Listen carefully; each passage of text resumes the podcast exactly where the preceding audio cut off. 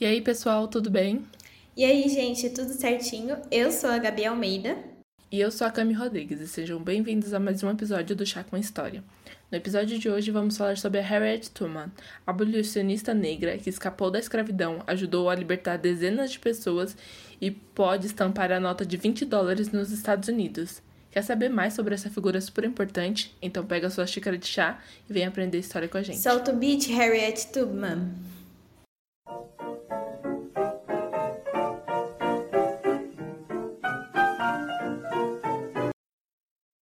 Bom, como sempre, antes de começar, é super importante reforçar que todas as fontes usadas para esse episódio estão na descrição e na thread do Twitter.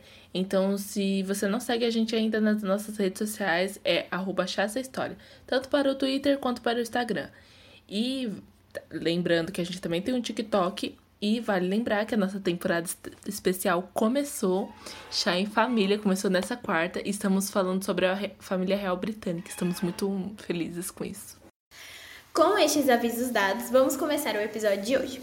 Conhecida como Moisés de seu povo, Harriet Tubman nasceu em Dorchester, em Maryland, nos Estados Unidos. Sua data de nascimento é desconhecida, mas alguns historiadores afirmam que ela nasceu entre 1820 e 1822.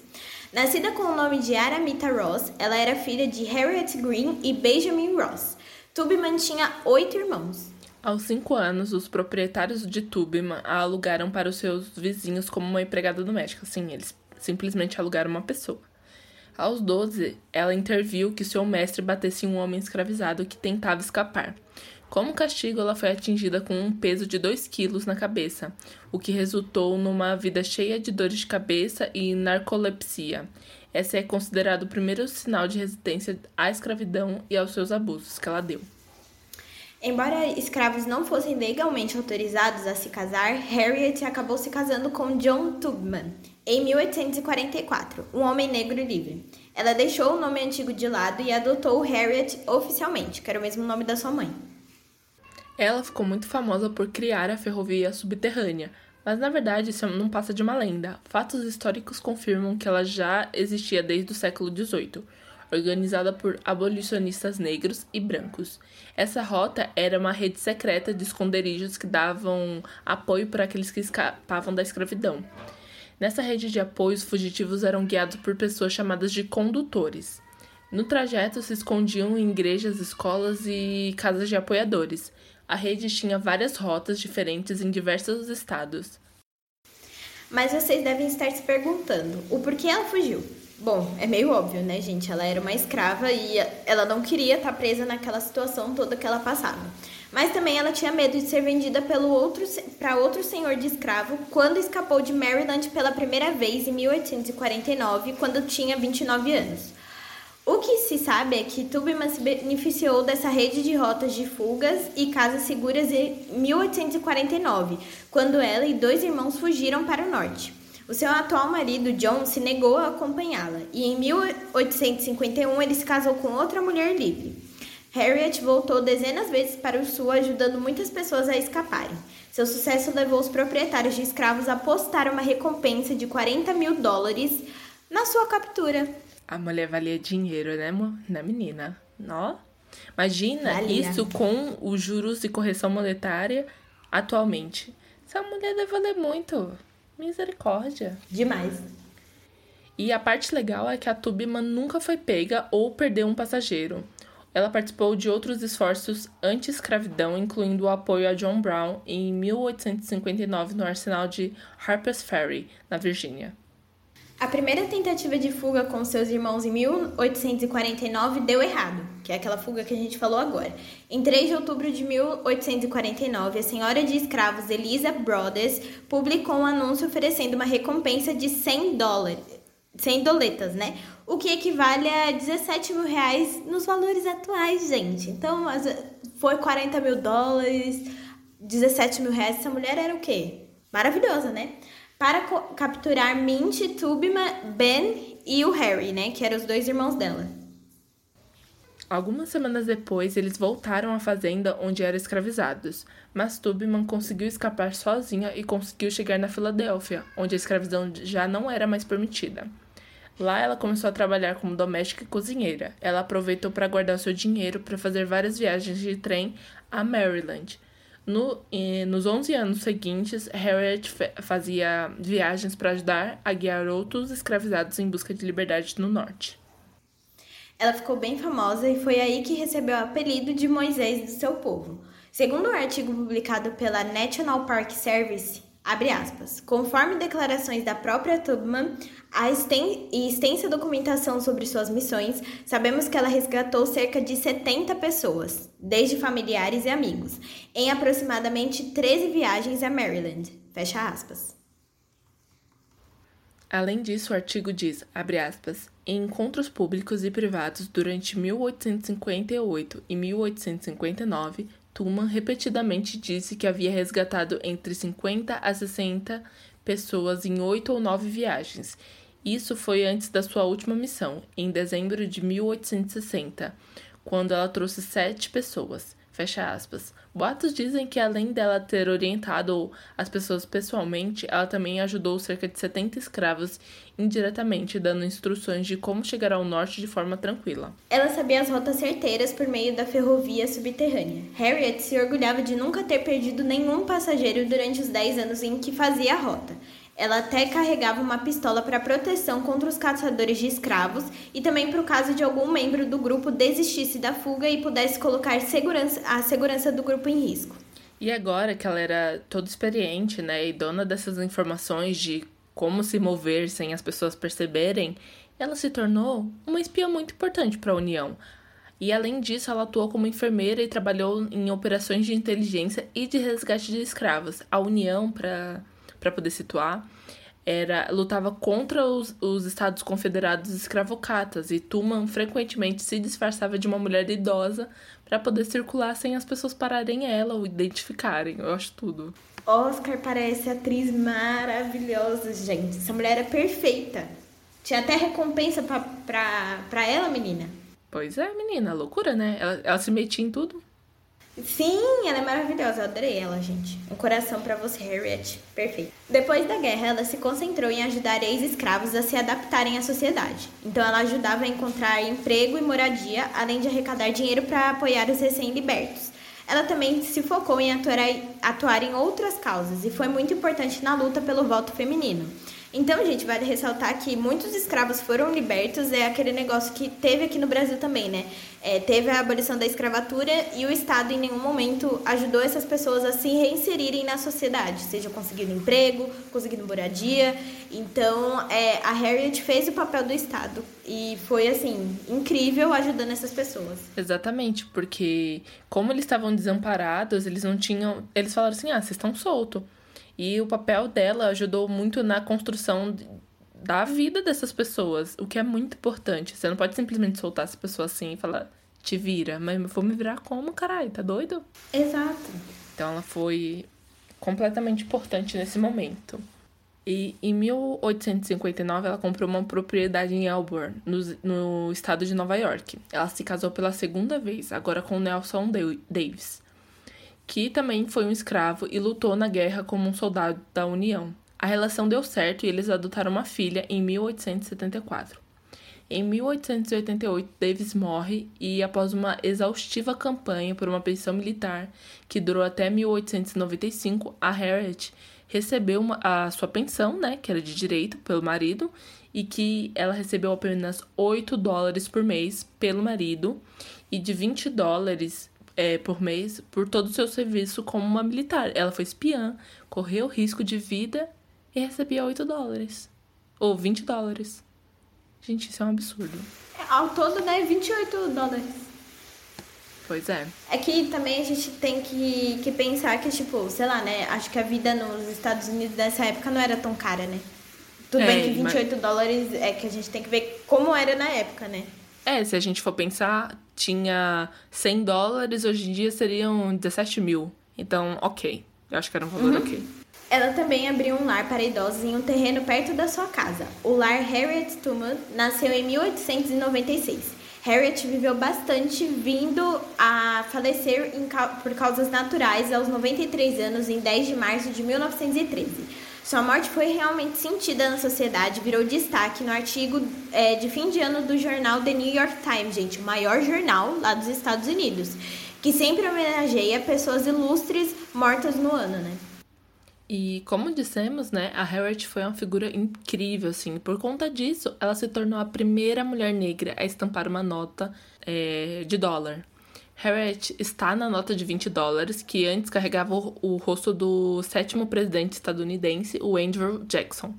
Mas qual foi o motivo da troca, Gabs? Tipo, só vontade de homenagear ela, falamos, e vamos trocar a cara desse homem por outra pessoa?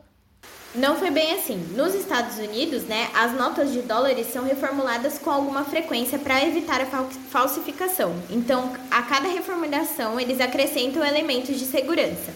O retrato na nota, na maioria das vezes, permanece o mesmo, mas o Jackson foi um senhor de escravos e teve um papel bem importante na remoção violenta de indígenas nos territórios sulistas. E por conta desse, desse fato histórico, né, Vários críticos pediram a remoção do retrato dele na nota de 20 dólares. E vale ressaltar também, gente, que durante o, o, Black Lives Matter, né, que é o movimento que aconteceu no, no comecinho do ano passado, né, por causa da morte do George Floyd, muitas pessoas é, até mesmo começaram a, a destruir estátuas de pessoas, raci é, de pessoas racistas também, que nem no caso dele, né, que foi um senhor de escravos e tudo mais, que, tipo, as pessoas colocam como homenagem.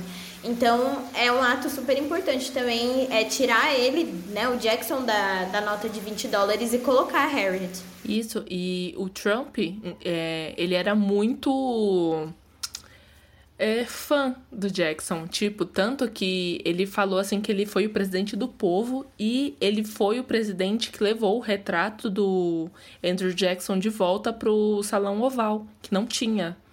Então, por isso que foi um pouco mais complicado e demorou esse processo, né? Então, teve, teve esse momento, eu acho que já deveria ser vindo pedido, e no, nos movimentos do ano passado intensificou esse momento, essa vontade das pessoas de tirarem ele. Mas assim, não é só a vontade do povo que faz isso acontecer. Lá nos Estados Unidos, quem aprova o design final das células é o secretário do Tesouro, atualmente o Steven Munch. O secretário disse que por questões técnicas talvez não vamos ver essa nota em circulação antes de 2028. Mas esse, isso vai acontecer e tal. E então eles precisam entender como é que eles vão retratar o, o rosto da Harriet, como eles vão aplicar esses novos sistemas de segurança na nota, mas vai acontecer. Demorou, mas vai acontecer. Exato, vão encaixar ela de alguma forma, né? E vale ressaltar que toda essa atitude do Trump com relação a. A tipo, ai, vou vetar, não vou colocar a foto da Harriet e tudo mais. Foto não, né? Que é um. Tipo, como se fosse uma, uma fotinho dela, né? É, gente, a gente sabe como é o Trump e obviamente ele não ia aprovar isso. Então eu acho que agora com o Joe Biden também com tem a Kamala Harris também ali junto, né? Então provavelmente vai facilitar mas assim, circulação em 2028 eu acho que não tem muito problema. É importante que vai ter circulação, né? Sim, teve muitas críticas por conta disso, da demora. Mas é um processo demorado, porque precisa entender como é que vão. Tipo, tem o processo de fabricar as notas, não é simplesmente vamos tirar da, da nossa cabeça e isso vai acontecer. Tem todo o processo de fabricação, de desenho, de aprovações. E a gente sabe que burocracia é foda pra caralho, então tem é preciso é, aprovadas em, em pequenas instâncias, assim, até chegar a maior. E ele que vai aprovar isso, esse. Ele ou o próximo secretário, né? Do Tesouro, que vai aprovar isso, esse design final. Mas vai sair e é um passo muito importante porque pode, pode parecer bobo, né? Tipo, ah, você vai trocar a foto. Mas assim, aquilo, na verdade, é uma homenagem. Então vai trocar a homenagem para um escravocrata para uma mulher que ela lutou contra isso. Ela, é uma, ela foi homenageada é, entre os militares e tudo mais por toda a sua, por toda sua luta. Então é importante, é necessário sim e, e é isso. É, mas é isso, gente. É super importante a gente ter esses, essas figuras, né? É, principalmente estampadas em notas de dólares, porque tem já vários presidentes já foram homenageados em notas, né? Desde o Abraham Lincoln ao caso dele, né, que era um racista e, né, senhor de escravo. E agora é, é muito importante reformular e tudo mais. E também a gente, eu não, a gente não pode comparar, porque aqui no Brasil são desenhos, né? Mas aí a gente também teve a polêmica no ano passado, quando surgiu a nota de 200 reais. E aí foi uma treta, porque falaram assim, é desnecessário, porque como vai circular uma nota de 200 reais? E eu acho que é uma coisa também que lá não deve tanto pegar tanto, porque nota de 20 dólares é de boa, entendeu? Eles não têm uma nota de 200 reais. Mas aqui no Brasil foi uma grande polêmica, mas a nota saiu e é isso. Bom, gente, com essa última curiosidade, né, com a Harriet estampando a nota de 20 dólares, terminamos o episódio de hoje. Espero que vocês tenham gostado e também se divertido com essa curiosidade super interessante dessa mulher maravilhosa que é Harriet. Então conta pra gente qual foi a sua parte favorita. Você acha que vai sair antes de 2028 essa nota? Tô achando que não. Será que a gente vai lembrar disso também? Também acho que não. É, quem você queria numa nota aqui no Brasil? Quem seria o seu, a sua perso personagem favorito para colocar na nota? Seria o Lobo Guará? Não sei. É, o que você achou né, do episódio no, ao todo? Comenta, vai comentando pra gente aonde? Nas nossas redes sociais. E aonde a gente pode achar elas, Gabi? É só você seguir a gente, né, no nosso Twitter, Instagram e TikTok, arroba História, ou se você preferir, mandar um e-mail pra gente, tem o chassahistoria.gmail.com.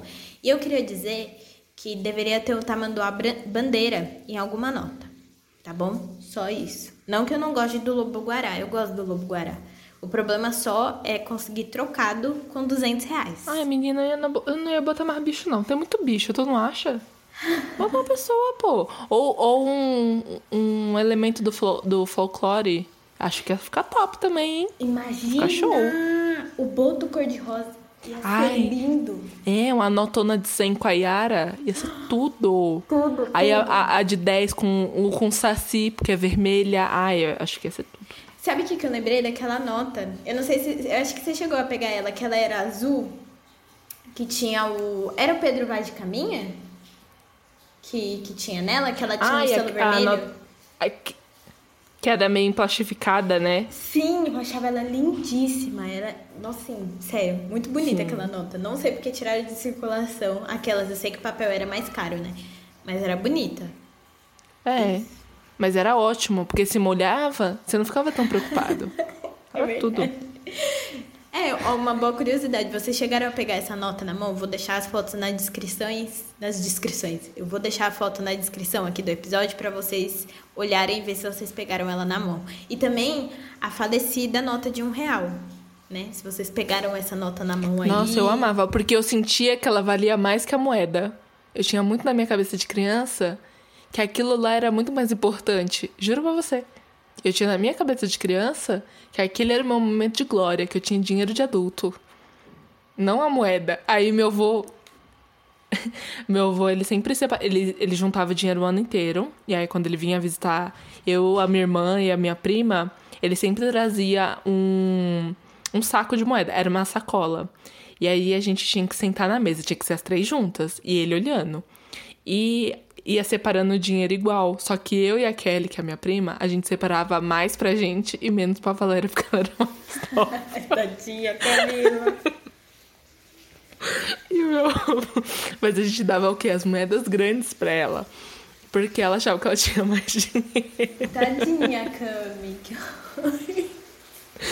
Ai, era... Ai, nossa, que saudade do meu avô. Mas ele sempre trazia. Ele juntava de moedinha mesmo, tipo 5 centavos, 10 centavos. Uhum. E trazia pra gente no final do ano. Era muito bonitinho. Que fofo, eu adorei, Cami. Muito bonitinha essa curiosidade. É, gente, e, e o pior pois é que, assim, quem nasceu, que nem no... Tipo assim, a gente é de... Dos anos, finalzinho dos anos 90, comecinho dos anos 2000 um real era coisa pra caramba, sabe? Eu ia na vendinha, comprava chiclete, chiclete, pirulito, salgadinho, tudo. Tudo, tudo, tudo, tudo. Hoje em dia, um real você não faz nada, tá bom? Porque até a nada. pipoquinha... Tipo, eu lembro muito... É, eu lembro muito que, assim, eu e minha prima, a gente juntava. Ele chegava, tipo assim, em dezembro, né? Pra ele passar as nossas férias de verão com a gente. Então, ele chegava em dezembro e durava, assim, ó dezembro e janeiro, porque a minha prima passava as férias na minha casa. Então a gente ia sempre na, na vendinha e tinha doce todo dia. A gente comprava, tipo, sacos de doce, sabe? E não, eu acho que ele não dava mais que 10 reais, assim. Mas sim, durava muito. Sim, mano, a minha avó, ela me dava, tipo, dois reais e tinha uma vendinha na rua da casa dela. Então eu, de, eu descia, eu fazia festa. Eu era a pessoa mais feliz da face da terra. Eu chegava lá e fazia festa. Hoje em dia, você não consegue fazer esse tipo de coisa, né? Infelizmente. Quem sabe um dia volta, né, Cano? Os momentos de glória. Ai, meu sonho. Tá voltando o Mini Mocinha, então eu tô muito feliz. Ai, meu Traquinas, lança Mini também. Porque eu, eu amava aquelas muito nostálgicas. Traquinas lança a versão mini, eu amava, porque eu me sentia muito mais rica do que comendo a versão normal. Nossa, Camila, você. Cê, Acho que era, era o meu momento de glória. Eu achava. Era gostosinho, né? Ela tinha um gosto diferente da grande. Tinha, tinha, tinha um gosto da praticidade, porque você jogava o biscoitinho todo na boca. Eu acho que era Sim, isso. eu gostava muito, era muito bom, mas eu tô muito feliz que vai voltar o mocinha do Leite Moça, porque eles estão fazendo 100 anos. E eu fiquei muito feliz. Volta esse mês e eu vou no mercado comprar um. Nossa, eu vou ficar a pessoa mais feliz da face da Terra. Espero que tenha o mesmo gosto. Se não tiver. Nossa, você é muito feliz.